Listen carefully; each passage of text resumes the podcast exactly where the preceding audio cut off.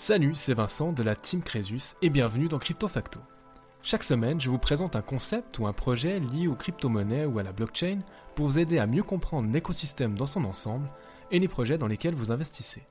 Mon credo, il n'est jamais trop tard pour apprendre et j'espère que nous apprendrons beaucoup ensemble au fil des contenus diffusés ici. Bien évidemment, je ne donne aucun conseil en investissement, faites vos propres recherches et restez les seuls maîtres de votre argent. Si vous aimez le podcast, n'hésitez pas à vous abonner et à laisser un commentaire 5 étoiles et à partager vos épisodes préférés. C'est très important et ça m'aide énormément à continuer mon travail et au référencement du podcast. Merci d'être là et bonne écoute. Salut tout le monde, bienvenue pour ce nouveau dossier de Crypto Facto. Je suis très content de vous retrouver malgré l'évidente fatigue qui pèse sur nos épaules à toutes et à tous, enfin j'imagine, si comme moi vous ne supportez pas bien le passage à l'heure d'hiver et le fait qu'il fasse super nuit. Eh ben, bah, tout simplement, je vous salue, hein, je vous salue. On est dans le même bateau et on va essayer de survivre jusqu'au prochain euh, réalignement des planètes dans 6 mois on va repasser à l'heure d'été. Ah, cela étant dit, je vais essayer de vous donner le meilleur de moi-même dans cet épisode qui va être axé sur Centrifuge et le CFG. Et j'ai titré donc la, la tokenisation des actifs réels dans la DeFi. Alors la finance décentralisée ou DeFi, c'est un écosystème financier qui est en pleine croissance et qui permet aux utilisateurs d'accéder à des services financiers sans avoir besoin d'une autorité centrale pour les gouverner. Donc l'une des applications DeFi les plus populaires, ça va être le prêt, qui va permettre aux utilisateurs d'emprunter et de prêter des crypto-monnaies et d'autres actifs numériques. Alors il existe plusieurs protocoles DeFi qui permettent aux utilisateurs d'emprunter contre des actifs du monde réel, ça ça existe, et ces protocoles utilisent généralement un processus appelé la mise en garantie ou en collatéral, donc la collatéralisation.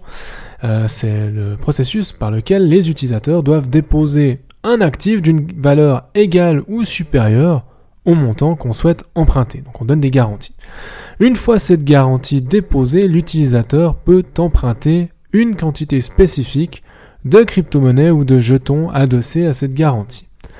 Ce qui est très intéressant, ce sont les taux d'intérêt, puisque ceux-ci sont généralement euh, beaucoup plus bas en ce qui concerne donc les taux d'intérêt de prêt en DeFi que euh, des taux d'intérêt proposés par les banques traditionnelles.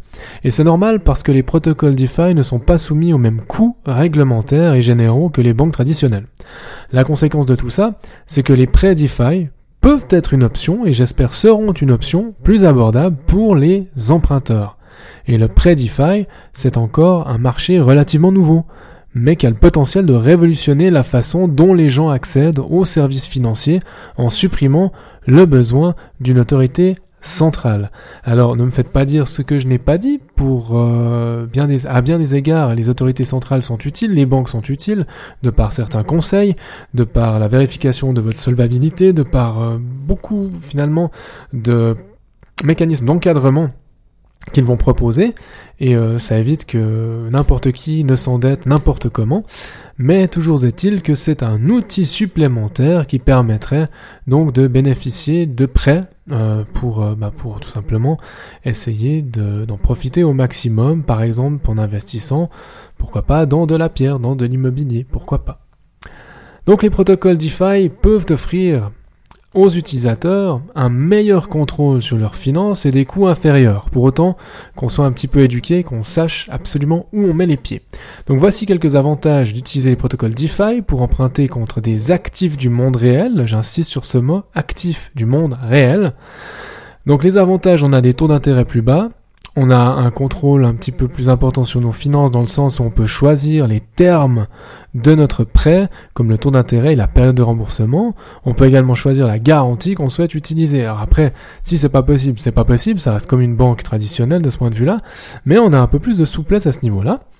Et on a plus de transparence puisque toutes les transactions sont enregistrées sur la blockchain, tous les frais, euh, on sait exactement où ils vont et euh, on voit comment l'argent est utilisé. Là aussi, si vous prêtez de l'argent, vous avez la possibilité de voir euh, ce qu'il advient de cet argent. Si vous recherchez un moyen plus abordable et transparent d'emprunter de l'argent, vous devriez envisager d'utiliser un protocole DeFi et dans cet épisode, j'y viens enfin, nous allons examiner l'un de ces protocoles, Centrifuge. Donc je vous présente le projet et ensuite nous reviendrons sur le narratif de la tokenisation des actifs réels, qu'on abrège très souvent en anglais RWA pour Real World Assets.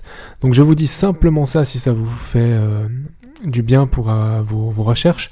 Des fois on ne sait pas quel mot-clé utiliser, donc RWA, euh, Real World Asset, ce sera plus simple pour vous. Centrifuge.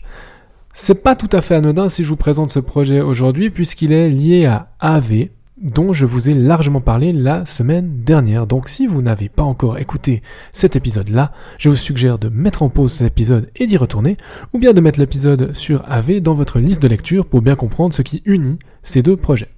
Maintenant que c'est dit, Centrifuge est un protocole de finance décentralisé qui permet aux utilisateurs d'emprunter contre des actifs du monde réel. C'est ça qui est important, actif du monde réel. Et il est construit sur la blockchain Ethereum et utilise une organisation autonome décentralisée, une DAO, pour gouverner le protocole. on est décentralisé, on est sur la blockchain la plus sécurisée, euh, en proof of stake en tout cas, à l'heure actuelle, Ethereum. Et d'un point de vue purement utile, Centrifuge est conçu pour faciliter l'accès au capital aux entreprises. Donc traditionnellement, les entreprises devaient passer par des banques ou d'autres institutions financières pour emprunter de l'argent, et ce processus peut être lent, coûteux, nécessiter beaucoup de paperasse, et Centrifuge permet aux entreprises d'emprunter contre leurs actifs du monde réel, comme certaines factures qui seront payées, l'immobilier ou les machines euh, qui ont une valeur. Et cela peut être un moyen beaucoup plus rapide et plus abordable d'accéder au capital. Donc je ne sais pas comment ça se passe dans l'Hexagone, mais en Suisse, en fonction du type de société que vous créez, vous devez avancer un certain montant quoi qu'il arrive. Cependant, ce montant peut être représenté par la valeur du matériel nécessaire au fonctionnement de l'entreprise. Et toute proportion gardée, c'est un peu la même philosophie qui est à l'œuvre. Mais on pense, on passe, pardon, un cran au-dessus en ce qui concerne la liquidité du marché. Bref, c'était une parenthèse, une espèce de, de particularité toute suisse.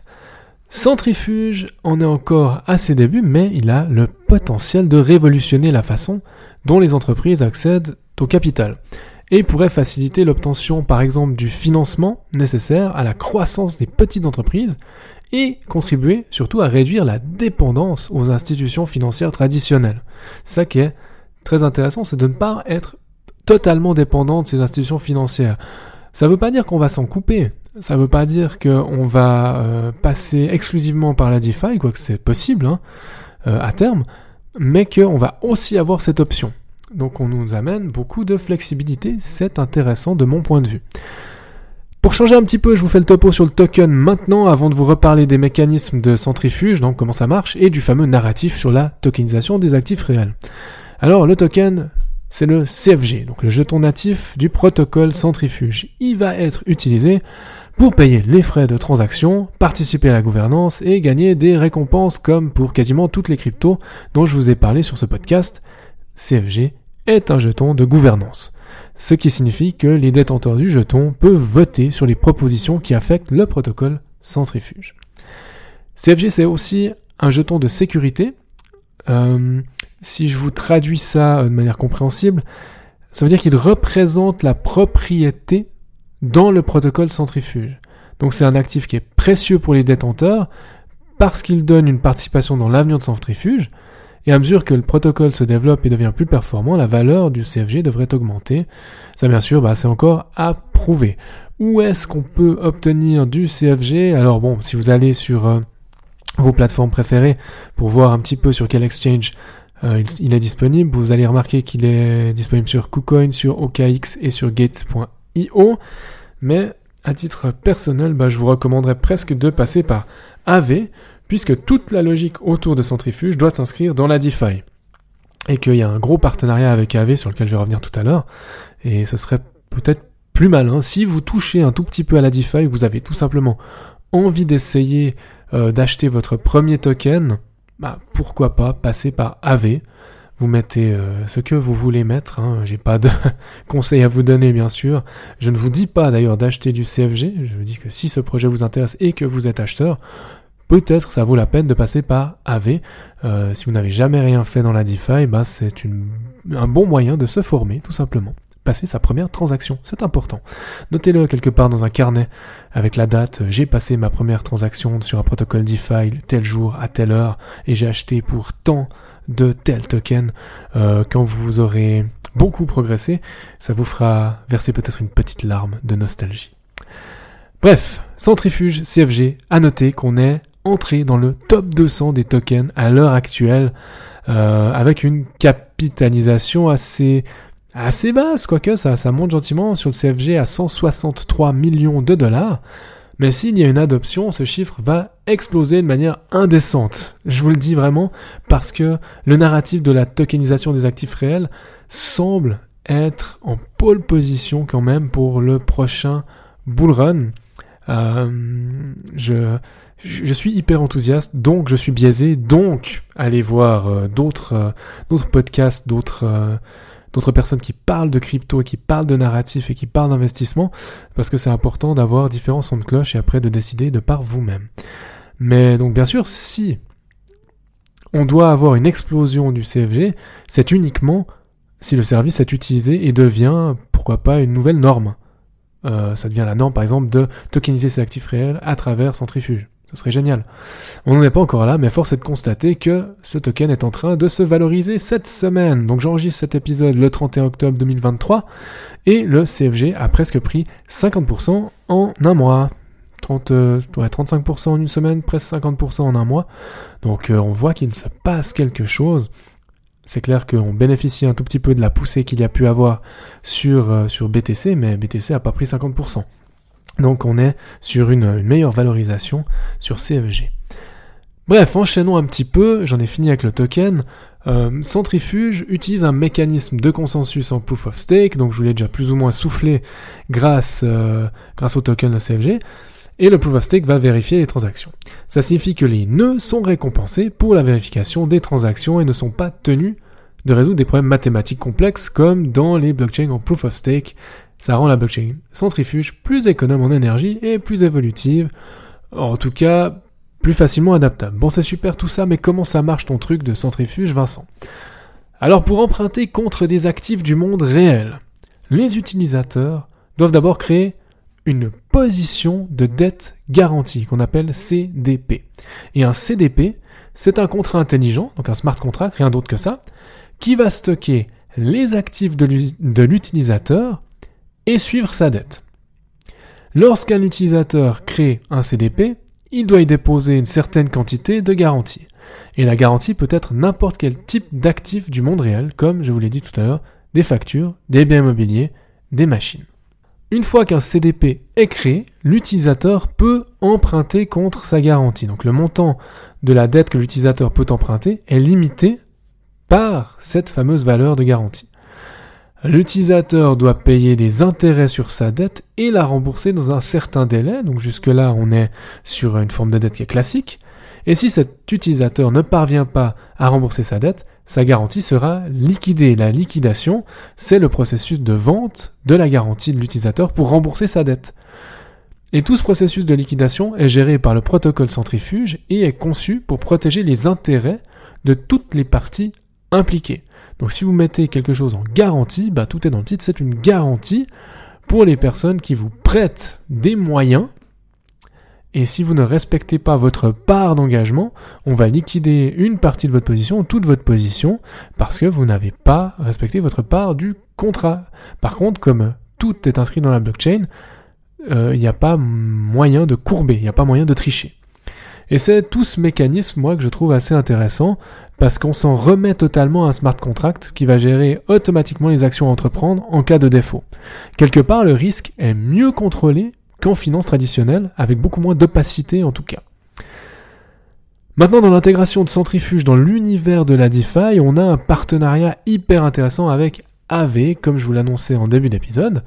Et pour faire très simple, donc AV est connecté à Centrifuge, lequel peut alors déployer des solutions de smart contract de lending, donc de prêt, ainsi que d'échanger leurs tokens CFG. Ça va surtout être possible de réaliser le fameux processus de tokenisation des actifs à travers AV, via le processus que j'ai décrit tout à l'heure. Et c'est hyper solide parce que ça reste EVM compatible, donc compatible dans tout l'univers Ethereum, vu qu'on reste sur une norme de token qui est ERC20. Et si vous ne savez pas ce que c'est qu'un token ERC20, j'ai fait une capsule dessus, je vous laisserai y retourner, le lien sera dans la description. On crée un actif avec Centrifuge, donc quelque part sur Ethereum, on passe par une application clé qu'on appelle TinLake. Et à travers TinLake, on tokenise l'actif qui est vendu sur TinLake et on récupère un NFT en échange des fonds déposés dans un pool sur AV par exemple. Donc si vous savez pas ce que c'est qu'un pool, euh, j'en ai parlé justement dans l'épisode sur AV. Allez faire vos devoirs, s'il vous plaît, merci beaucoup. Comme Centrifuge est aussi une parachain de Polkadot, décidément c'est tout Centrifuge, c'est EVM compatible, c'est en lien avec AV, c'est une parachain de Polkadot. Donc si vous ne savez pas ce que c'est qu'une parachain de Polkadot, là aussi, épisode dédié en bas dans la description. On peut imaginer passer par une autre parachain EVM compatible comme Moonbeam par exemple, avec d'un côté les fonds qui seraient sur Ethereum et de l'autre côté l'actif sous forme de NFT sur la parachain centrifuge. Donc l'argent resterait sur Ethereum, le NFT passerait sur centrifuge, le fameux processus de tokenisation. Là, on est clairement dans quelque chose qu'il faudrait imager, je suis désolé, mais vous trouverez les informations et les schémas directement sur le site officiel de centrifuge. Euh, sinon, moi, je me suis beaucoup inspiré pour cette dernière minute là dont, dont, je viens de parler pendant une minute là, du travail de la chaîne Crypto Invest en français. Le lien sera euh, dans la description si vous voulez avoir euh, quelque chose de plus long là-dessus. Euh, c'est c'est sympa ce qu'il a fait le, le bonhomme. Il est grand temps de revenir sur le narratif par rapport à la tokenisation des actifs réels. C'est quelque chose de très concret, il semblerait que le narratif soit porteur comme je vous l'ai dit tout à l'heure. Pour vous en parler, je vous relève juste quelques points clés qui est sorti d'une conférence qu'on peut d'ailleurs facilement retrouver sur YouTube. Je vous mettrai là aussi le lien dans la description, vous puissiez l'écouter si ce thème vous intéresse. Et les points clés de la conférence euh, AIM Summit à Londres en avril 2023 mettaient l'accent sur l'importance de la tokenisation en tant que processus transformant la valeur, l'argent et les actifs réels, et surtout éliminant le besoin d'intermédiaires et augmentant la liquidité. C'est génial de pouvoir enlever les intermédiaires, donc des frais, et augmenter la liquidité, donc votre agilité, en tant qu'investisseur, entrepreneur ou peu importe finalement. Donc ce simple phénomène redonne beaucoup de pouvoir d'achat aux individus et aux entreprises et c'est ça qui est central dans la tokenisation des actifs réels. On retrouve du pouvoir d'achat. Et à travers cette conférence, ils ont aussi discuté de la croissance potentielle de l'industrie de la tokenisation, avec des projections. Bon là, forcément, on est, on est sur la lune, hein, parce qu'on projette pour 2030, donc on sait déjà pas ce qu'on va manger à Noël, et puis on a déjà envie de projeter sur 2030. Mais bon, prenons les chiffres pour ce qu'ils sont. On projette que euh, l'industrie de la tokenisation atteindra une valeur de 16 milliards de dollars d'ici 2030, contre 2,3 milliards de dollars en 2021. Donc en 9 ans, on aurait euh, presque un multiple de, de 7-8, allez, de 7, on va dire. Donc la discussion porte sur les applications de la tokenisation dans le monde de l'investissement en mettant l'accent sur la tokenisation des actifs réels. Euh, à ce titre, l'immobilier, le capital investment et euh, les, les, fonds du marché monétaire sont identifiés comme les plus propices à la tokenisation, l'immobilier étant particulièrement mis en avant en raison de l'accessibilité accrue et des avantages potentiels de la mise en garantie. Alors je parle même pas euh, de la liquidité que ça pourrait apporter au marché, parce que ce sera jamais autant liquide que la bourse, faut pas déconner non plus, on est sur de l'immobilier, mais on peut clairement faire mieux que ce qu'on fait actuellement avec l'immobilier. Et finalement, donc, les intervenants de cette conférence ont souligné les défis à relever quand même, parce que ça a l'air beau, comme ça sur le papier, mais il faut bien sûr de l'interopérabilité technologique, de l'éducation, beaucoup, et on est là pour ça sur cette chaîne, pour éduquer, s'il vous plaît. C'est toute ma vie, l'éducation. Et il faut aussi de la réglementation. Donc il est nécessaire de mettre en place une infrastructure qui va faciliter euh, les processus de tokenisation efficaces et permettre une adoption généralisée. Et c'est à ce moment-là qu'on fait le lien entre centrifuge et AV. Conclusion de cet épisode. Et oui, c'est déjà l'heure. La finance décentralisée et la tokenisation des actifs réels ouvrent de nouvelles perspectives prometteuses pour l'avenir des services financiers. On dirait une pub, c'est terrifiant. On dirait que je vais vous vendre un truc. J'ai rien à vendre comme d'habitude. Euh, des projets comme Centrifuge émergent en tant que pionniers de cette évolution. Donc pionnier, ça peut vouloir dire qu'ils vont avoir une longueur d'avance sur les autres et ils vont gagner, ou alors ça peut vouloir dire que c'est ceux qui vont faire des tests, tâtonner et ils seront passés devant par quelqu'un qui est meilleur. Peu importe, je trouve que Centrifuge reste quelque chose d'intéressant. Ils vont offrir des solutions de prêt qui sont innovantes, accessibles et connecter les actifs du monde réel à l'univers numérique de la blockchain. Ça fait des ponts. C'est vraiment pas dommage dans cet, dans cet écosystème. Pardon. Donc en permettant l'accès au capital aux entreprises de manière plus rapide et économique, Centrifuge va éliminer les barrières traditionnelles souvent associées à l'emprunt financier, comme je vous l'ai dit euh, un peu plus tôt dans cet épisode. Et euh, la, la, collaboration entre Centrifuge et AV souligne l'importance croissante de l'interopérabilité, de l'intégration au sein de l'écosystème DeFi euh, et on a besoin de, de, cette voie-là, de cette lumière au bout du tunnel pour une adoption généralisée de la tokenisation des actifs réels. Ça fait beaucoup de mots à dire dans une seule phrase, j'en suis navré. Donc à mesure que ce domaine continue de se développer, il va être essentiel de rester informé et de suivre de près l'évolution de ces projets novateurs. Moi je vous encourage à vous abonner pour rester à jour sur les dernières avancées dans le monde en constante évolution de la finance décentralisée. N'hésitez pas à commenter et à partager vos réflexions sur cet épisode qui, bah, pour moi, était fascinant à explorer. J'espère que j'ai pu le mieux possible vous exprimer euh, ce que souhaite faire Centrifuge et ce que j'en ai compris. Euh, encore une fois, pour euh, deux, trois aspects, j'aurais bien voulu pouvoir imager. Ma foi, c'est le format podcast, on fait ça. Et je dirais même s'il vous plaît, partagez cet épisode avec trois de vos amis ou alors postez le lien vers l'épisode sur vos réseaux. Vous m'aideriez à développer la chaîne si vous aimez mes contenus. Euh, c'est quelque part, c'est la seule manière de me payer. Dans le sens où je ne vous demande absolument pas d'argent, je ne vous demanderai jamais, mais euh, ma récompense, c'est le partage que vous pouvez en faire avec des gens qui pourraient être intéressés, ou même pas, hein, mais qui, qui auraient euh, peut-être besoin d'entrer dans cet écosystème selon vous. Alors, Rendez-moi ce service si vous estimez que je vous en rends une fois ou l'autre. Et euh, partagez, s'il vous plaît, le lien vers cet épisode ou votre épisode préféré ou simplement vers la page de garde du podcast. Bref, merci à vous. Je vous fais euh, plein de grosses papouilles et je vous envoie plein de bonnes ondes pour la semaine prochaine. Et à bientôt pour un nouvel épisode de Crypto Facto. Ciao Merci infiniment d'avoir écouté cet épisode jusqu'au bout. Pour poursuivre la discussion, vous pouvez me retrouver sur mon blog swisscomcresus.com ou à l'adresse admin at. Les liens sont dans la description, je vous laisse y jeter un œil.